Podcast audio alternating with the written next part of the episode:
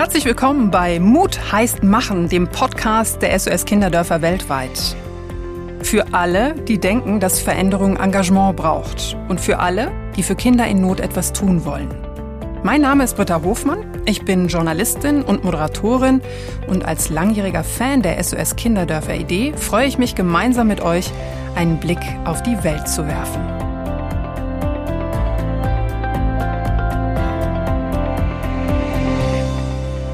Genauer gesagt geht es in dieser Folge um Krieg im Kinderzimmer. Erinnert ihr euch noch an euer Kinderzimmer? Oder habt ihr vielleicht noch eins? Ich hatte ein großes Hochbett, das aussah wie eine Burg. Mein Vater hat es mir damals aus Holz gebaut. Da habe ich mich immer gerne versteckt und natürlich total sicher gefühlt. Das Kinderzimmer, eigentlich ja ein Ort, an dem sich die Kleinen beschützt fühlen sollten. Doch wenn sie Gewalt und Krieg selbst erlebt haben, dann befinden sich neben Spielzeugen auch Traumata im Raum, in dem sie sich eigentlich ja sorgenfrei entwickeln sollten.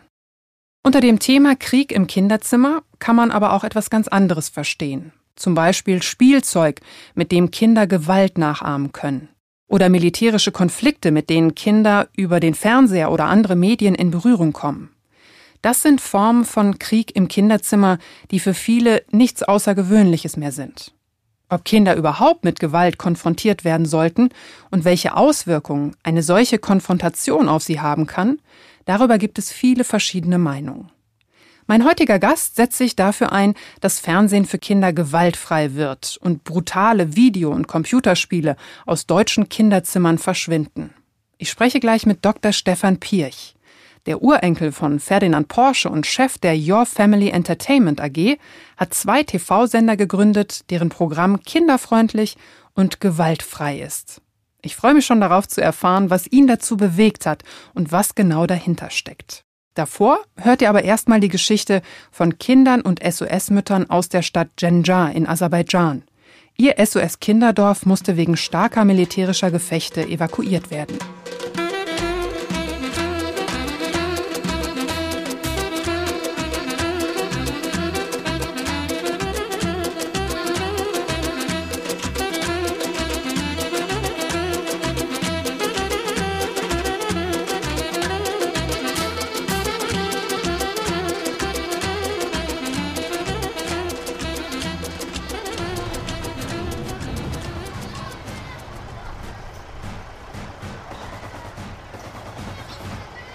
50 Jungen und Mädchen drängeln sich um die Eingangstür zum Reisebus. Die Aufregung vor den Toren des SOS Kinderdorfs in Ganja im Nordwesten von Aserbaidschan ist groß. Jedes Kind will als erstes im Bus sein.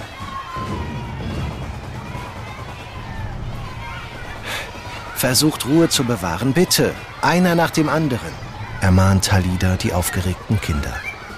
Sie und die anderen SOS-Mütter versuchen, möglichst gelassen zu wirken. Doch die Blicke, die die acht Frauen austauschen, verraten die Wahrheit. Ihre Angst, seitdem der bewaffnete Konflikt in Bergkarabach eskaliert und die Stadt Ganja unter Beschuss geraten war, ist genauso groß wie die ihrer Kinder.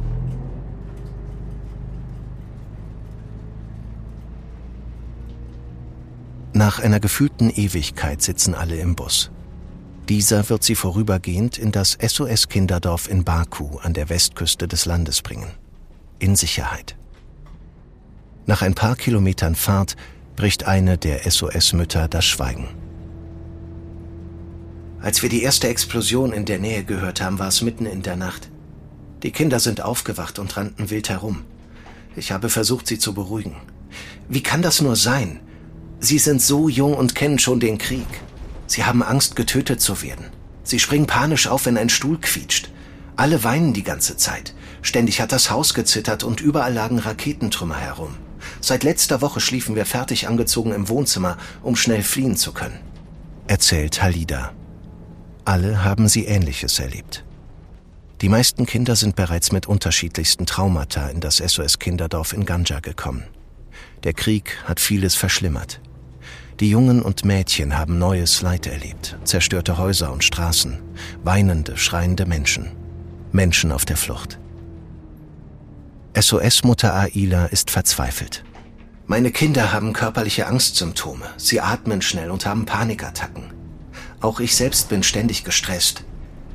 Ich bin froh, wenn in Baku alle schnell psychologische Unterstützung bekommen. Und auch wenn die Bilder, die wir gesehen haben, davon nicht einfach verschwinden werden, hoffe ich, dass uns geholfen werden kann. Zwei Sitzreihen weiter vorne erinnert sich der 14-jährige Samet an das letzte Mal, als er in einem Bus saß. Als wir zum Sommerpicknick gefahren sind, waren alle gut gelaunt. Die Kleinen waren schon Tage zuvor aufgeregt. Als es dann losging, konnte keiner schnell genug in den Bus einsteigen. Wie eben. Denkst du, wir können irgendwann wieder zusammen lachen? Samets Sitznachbarin Yala kann es sich nicht vorstellen. Mama hat uns die letzten Tage nicht erlaubt, den Fernseher einzuschalten, erzählt die 16-Jährige. Sie wollte uns nicht zusätzlich Angst machen. Irgendwie hat sie schon recht. Mal ehrlich, wir haben alles selbst erlebt. Das müssen wir nicht auch noch alles vor Augen gehalten bekommen, wenn wir den Fernseher anmachen. Aber ein anderes Programm als die Nachrichten hätte vielleicht auch ein bisschen abgelenkt. Alle haben die ganze Zeit über versucht, jedes Geräusch von außen zu hören Sobald es lauter wurde, sind alle panisch herumgerannt und haben angefangen zu schreien und zu weinen. Vor Yala und Samet sitzt die kleine Salina. Mama, warum durfte ich keine Spielsachen mitnehmen? Wann sind wir wieder zu Hause? Ihre SOS-Mutter Taira schaut sie ermutigend an. Mach dir keine Sorgen. Die Kinder in Baku haben auch ganz viele Spielsachen. Sie freuen sich schon darauf, sie mit dir zu teilen. Das erste Mal seit langem sieht Taira ein Lächeln auf dem Gesicht eines ihrer Kinder. Während die Stadt Ganja immer weiter hinter ihr zurückbleibt, traut sie sich, sich für einen kurzen Moment zu entspannen.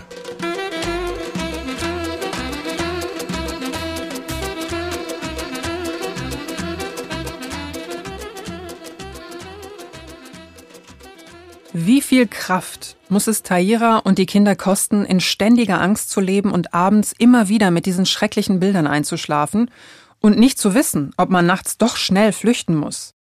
Allein die Gedanken daran sind unglaublich bedrückend. Ein Glück also, dass die Kinder aus Genjar alle evakuiert werden konnten.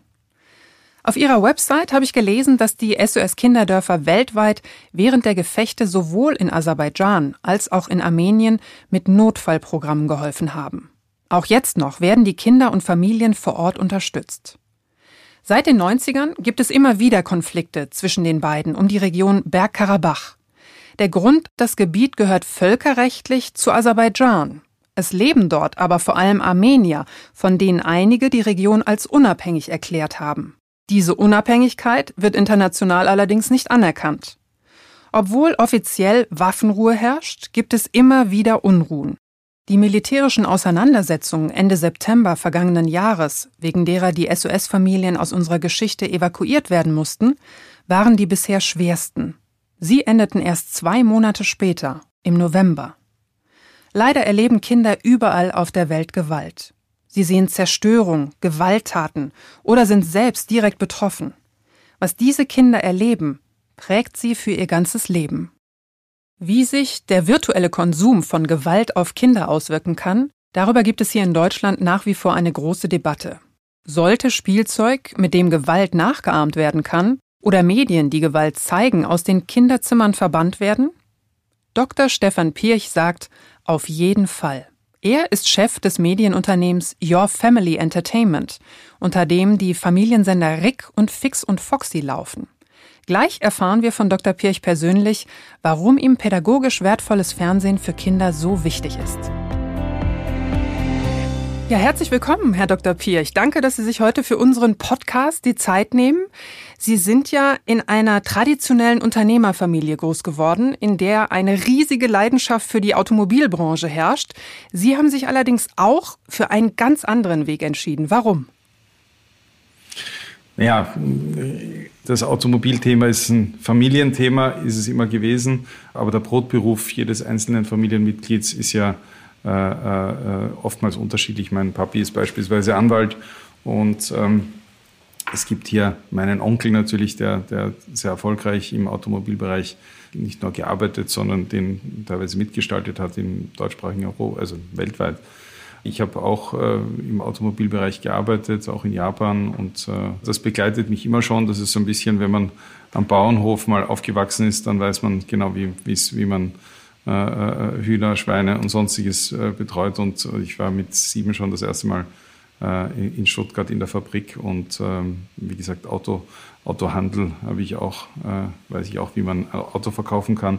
Aber zum Thema, warum, warum habe ich mich für die Branche entschieden? Im Endeffekt habe hab ich so ein bisschen über, über mein Unternehmertum dorthin gefunden ähm, ich habe äh, in, in, in, Wien ursprünglich äh, eine, ein, das Thema Film, Filme machen, also wirklich noch mit Herzblut äh, mich da versucht. Und das, in Wien ist nicht, nicht die Stadt, wo man in die Branche hineinsteigen möchte, weil das ist sehr dünn gesät und es ist jetzt auch in den letzten Jahren, das hat sich auch in den letzten 20 Jahren nicht geändert. Das ist nicht ein guter Standort. München ist ein toller Standort und dort hat es mich hingezogen Ende der 90er äh, und, ähm, und habe dort ein, ein Startup gegründet. Und äh, wie das so war, am Ende der 90er ist natürlich schwierig gewesen. Der Geschäftszweck war eben Produktion, Filmproduktion. Und dann habe ich, ähm, haben wir eigentlich mit diesem Unternehmen andere Unternehmen saniert. Ähm, das erfolgreich, erfreulicherweise auch äh, die Banken waren damit zufrieden. Und dann wurde ich gefragt, ob ich bei der Ravensburger TV, die damals in Schieflage war, ob wir äh, da sanieren könnten, äh, möchten. Damals, ähm, das war 2005, äh, war es auch so ein Lebensabschnitt Heirat und und dann habe ich mir gedacht, okay, das ist eigentlich eine schöne Thematik, auch Thema Kinderprogramm. Ravensburger ist jedem ein Begriff. Und so kam ich dann in die Ravensburger TV, heute Your Family Entertainment AG, und bin dann ähm, sozusagen eigentlich seitdem äh, äh, im Vorstand und, äh, und wir haben da einige, einige Themen, Innovationen auch geschafft, indem wir eigene Sender gestartet haben, 2007 den ersten eigenen Sender. Äh, mein Sohn, erster Sohn ist auf die Welt gekommen 2006 und es hat alles gut zusammengepasst und man überlegt sich dann auch als äh, Vater, äh, wenn man jetzt in diesem Bereich ist, was würde man seinen eigenen Kindern zeigen? Und äh, so hat sich dann immer schon die Frage für mich ergeben, äh, was, sind gutes, was ist gutes Kinderprogramm? Und das Erfreuliche ist, wir haben hier einen, äh, hatten damals schon einen großen Bestand, den haben wir jetzt eben noch ausgeweitet um Programm, das man eben seinen eigenen Kindern auch gerne zeigt. Thema Gewaltverzicht, elternaffin, wie das so schön heißt. Also Mama und Papa finden es okay, und ähm, es sollte eben auch edukativ sein, wobei das Ganze unter dem, unter dem äh, äh Thema Unterhaltung läuft. Was mich auch besonders freut, wir haben sehr früh begonnen, bereits mit SOS Kinderdorf eine Kooperation zu haben, äh, um dort auch ähm, ja, das Thema SOS, äh, die, die Idee, aber äh, jetzt nicht als Spendenaufruf, sondern äh, eigentlich als, als ähm, äh, wie geht es Kindern in anderen Ländern, in Nepal, in Indien, wenn sie in die Schule gehen? Was, sind, was, was unterscheidet den Alltag sozusagen zu, zu, den Kindern hier in Europa? Ähm, das haben wir aufgegriffen. Das ist in der Zwischenzeit auf beiden Sendergruppen, sozusagen auf, auf RIC und Fix und Foxy, äh, zu sehen mit, mit, mit, mit ähm, einem ganzen Tag. Auf Fix und Foxy haben wir vor Weihnachten zum Beispiel aus dem SOS Kinderdorf aus Bethlehem äh, berichtet oder gezeigt, was, äh, wie, wie dort Weihnachten gefeiert wird. Ähm, also bis berührende Stories, ähm, eine, eine erfreuliche Geschichte, wenn man, wenn man in dem Bereich sein kann und, und äh, ist auch ein großes Privileg, ja, wenn man eigentlich äh, so etwas mitgestalten kann. Sie haben Ihre Sender selbst mal als Holzspielzeug im Mediengeschäft bezeichnet. Wie war denn das Feedback, auch von Eltern, aber natürlich auch von den Kindern, auf diese neue Idee? Des Kinderfernsehens. Ja, also dieses Holzspielzeug der Medienbranche, da kann jeder damit was anfangen. Ähm, der Begriff ist ein bisschen eng, weil natürlich Holzspielzeug nur für eine gewisse äh, Altersgruppe geeignet ist. Ähm, und äh, wir sind eben breiter Familien äh, auf breite, also auf die ganze Familie abgestellt. Äh, aber es zeigt ein bisschen das Thema Nachhaltigkeit. Wir sind auch als Unternehmen, ich bin, bin auch ein großer Fan von, von äh, Nachhaltigkeit im Sinne von äh, äh, ja, nachhaltiges Wirtschaften, aber natürlich auch, auch äh, biologisches Essen. Ich bin ein bisschen, kann ich eine kleine Episode erzählen, die, die zum Schmunzeln anregt. Also mir wurde dann von einem Schulfreund, wie ich damals noch in der Grundschule war, der wollte nie bei uns, wir haben den gleichen Schulweg gehabt und, und wohnten nebeneinander und er wollte nie bei uns zum Mittagessen bleiben. Und dann irgendwann einmal später hat er gesagt, jetzt hat er das erst verstanden.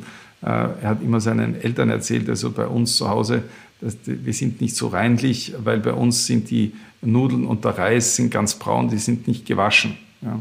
Und äh, also ich bin sozusagen mit, mit Vollwert schon sehr früh ja. aufgewachsen, also mit, mit, mit Bio. Und äh, das, das begleitet mich nach wie vor auch. Wir, wir, wir, wir versuchen das zu, äh, auch, auch unseren Kindern weiterzugeben. Also ich glaube, wir können uns einfach glücklich schätzen, dass wir überhaupt keinen Kriegsalltag ähm, erleben oder auch nicht in den vergangenen Jahren erleben mussten, so wie jetzt gerade in Aserbaidschan. Ähm, also ich muss auch gestehen, als Mutter, diese Vorstellung war einfach extrem bedrückend. Diese tiefe Angst, diese Unsicherheit der Kinder äh, war so spürbar. Wie kann es sein, dass sich unsere Kinder virtuell trotzdem in so eine Spielsituation wünschen?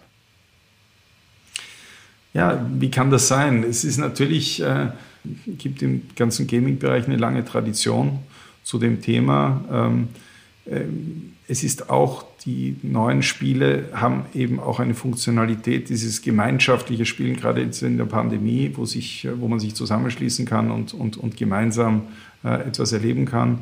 Ähm, und, und die Basis ist Wettkampf. Ja? Und äh, zwischen Wettkampf und Kampf ist eine feine Linie. Und äh, das, das führt letztlich dazu, dass natürlich äh, in, in, in manchen Bereichen, gerade in Asien, ich war dann immer verwundert, äh, weil wir eben den Content auch nach Asien exportiert haben. Äh, dort ist es tatsächlich so, dass äh, mitten in, einem, äh, in einer Vorschulserie auf einmal ein ja, Cartoon-Schwein im Panzer ähm, sozusagen ins Bild rollt. Ja. Und dann habe ich auch gefragt, also wie, das passt überhaupt nicht zusammen. Warum ist da jetzt auf einmal ein Schwein in einem Panzer äh, in einem offensichtlichen Vorschulprogramm? Äh, ja, das ist eben grundsätzlich so, dass man äh, beim Militär, also dass man dieses Thema Militär muss eine Rolle spielen und da gibt es eben auch eine Anweisung. Und ähm, das, ist, das, ist, das ist ganz natürlich. Ja. Und äh, wir sind eben, wie gesagt, hier in unseren Breiten äh, da sensibel und andere sind es eben nicht. Herr Dr. Pirch, ich glaube, eine große Herausforderung ist natürlich auch, welchen Einfluss haben wir da überhaupt noch? Also Sie sind ja selber Vater von vier Kindern. Wie gehen Sie mit dieser Herausforderung um? Also haben wir überhaupt eine Möglichkeit, solche Spiele aus dem Kinderzimmer zu verbannen? Ja, verbannen. Äh, am Ende des Tages ist es natürlich schon so, dass, äh, dass die Kinder nach Hause kommen und äh, andere Kinder dürfen das und warum darf ich das nicht, etc. Äh, etc. Das ist eine Herausforderung. Ähm, ich, ich denke einfach, dass wir, dass wir als Eltern nur versuchen müssen, ähm, das zu verstehen und, und andererseits auch Kindern schon eine gewisse Freiheit zu lassen, weil wir kennen es alle, wenn man etwas zu stark einschränkt, dann überbordet das, sobald man, sobald sie außer Reichweite sind. Mhm. Und äh, dann, dann, äh, dann funktioniert es auch nicht. Mhm. Es ist, es ist kein, it's tricky, ja? es ist nicht einfach wie man mit dem Das Thema richtige umgeht. Maß dazu finden ist nicht einfach. Ne? Und auf der anderen Seite, so wie Sie es auch sagen, also Digitalisierung gehört zu unserem Alltag, zum, zur Gegenwart und natürlich auch zur Zukunft. Also die Kinder ganz rauszuhalten, ist sicherlich auch nicht der richtige Weg. Aber ich gebe Ihnen da recht. Sie sind ein vielbeschäftigter Mann. Trotzdem nehmen Sie sich die Zeit und sind im Aufsichtsrat der SOS Kinderdörfer weltweit. Ähm, wie sehr bereichert Sie ganz persönlich dieses Engagement? Also ich muss wirklich sagen, und das äh, großes Kompliment an die Organisation, äh, die, es ist wirklich eine, eine Faszination.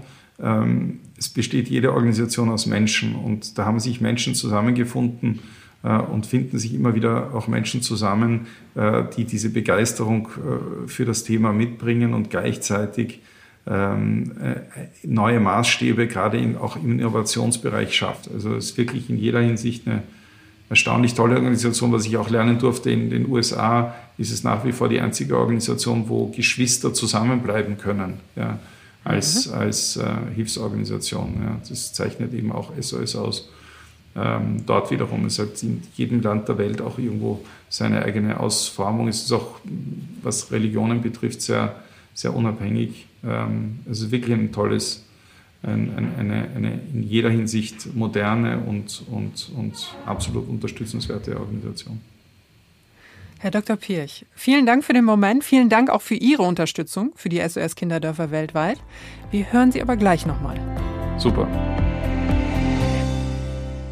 Einfach toll, dass für einen so viel beschäftigten Mann wie Herrn Dr. Pirch das Wohlergehen der Menschen und insbesondere der Kinder im Fokus bleibt. Auch die Zahl der Zuversicht, die ich euch vorstellen möchte, hat etwas mit Wohlergehen zu tun. Sie lautet 160.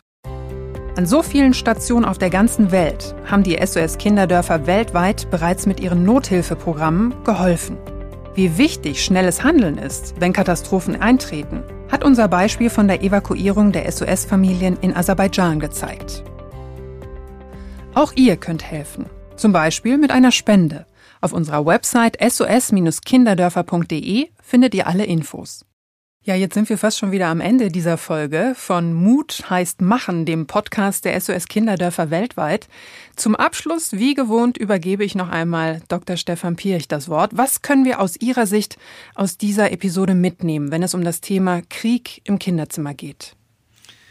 Ja, ich denke einfach, dass jeder äh, für sich selbst ähm, äh, überlegen sollte, was bedeutet Krieg generell und äh, wie, wie leichtfertig wir heute mit diesem Wort Krieg oder War im Englischen äh, umgehen äh, und was es wirklich für eine Bedeutung hat. Und wir haben sehr, sehr eindrucksvoll anfangs äh, auch gehört aus Aserbaidschan. Das ist äh, etwas, das sich nirgends wiederholen sollte auf der Welt. Äh, und äh, es ist leider so, dass es wahrscheinlich, dass wir das noch immer wieder in den Nachrichten hören werden, auch in Zukunft und ähm, dass jeder dafür angehalten ist, das auch Kindern das nahezulegen und zu erklären, was es, da, was es eigentlich bedeutet äh, und was es eigentlich auch für Konsequenzen für andere Kinder haben kann. Und vor allem auch das Thema Frieden. Also wenn man eben äh, ganz klar das Thema äh, Friede äh, propagiert und auch Kinder dazu anhält, äh, dass sie Frieden stiften und äh, dann geht das meines Erachtens auch dieses sogenannte Aufmerksamkeits- Thema, das auch bei SOS ganz wichtig ist in der Kindererziehung, ähm, dass man hier ganz klar darauf achtet, wie man mit diesem Thema umgeht und, und versucht, Kindern ein friedvolles Zuhause zu schenken. Mehr Bewusstsein für unsere Kinder, für unsere Gesellschaft und letztlich auch für unsere Zukunft. Vielen Dank für die abschließenden Worte und natürlich, dass Sie heute mit dabei waren. Dann vielen lieben Dank. Und danke natürlich auch an euch, dass ihr wieder mit dabei wart. Denkt daran, dass ihr Mut heißt machen abonnieren könnt, um keine Folge zu verpassen. Und ich freue mich schon sehr, euch auch beim nächsten Mal wieder zu hören. Bis dann.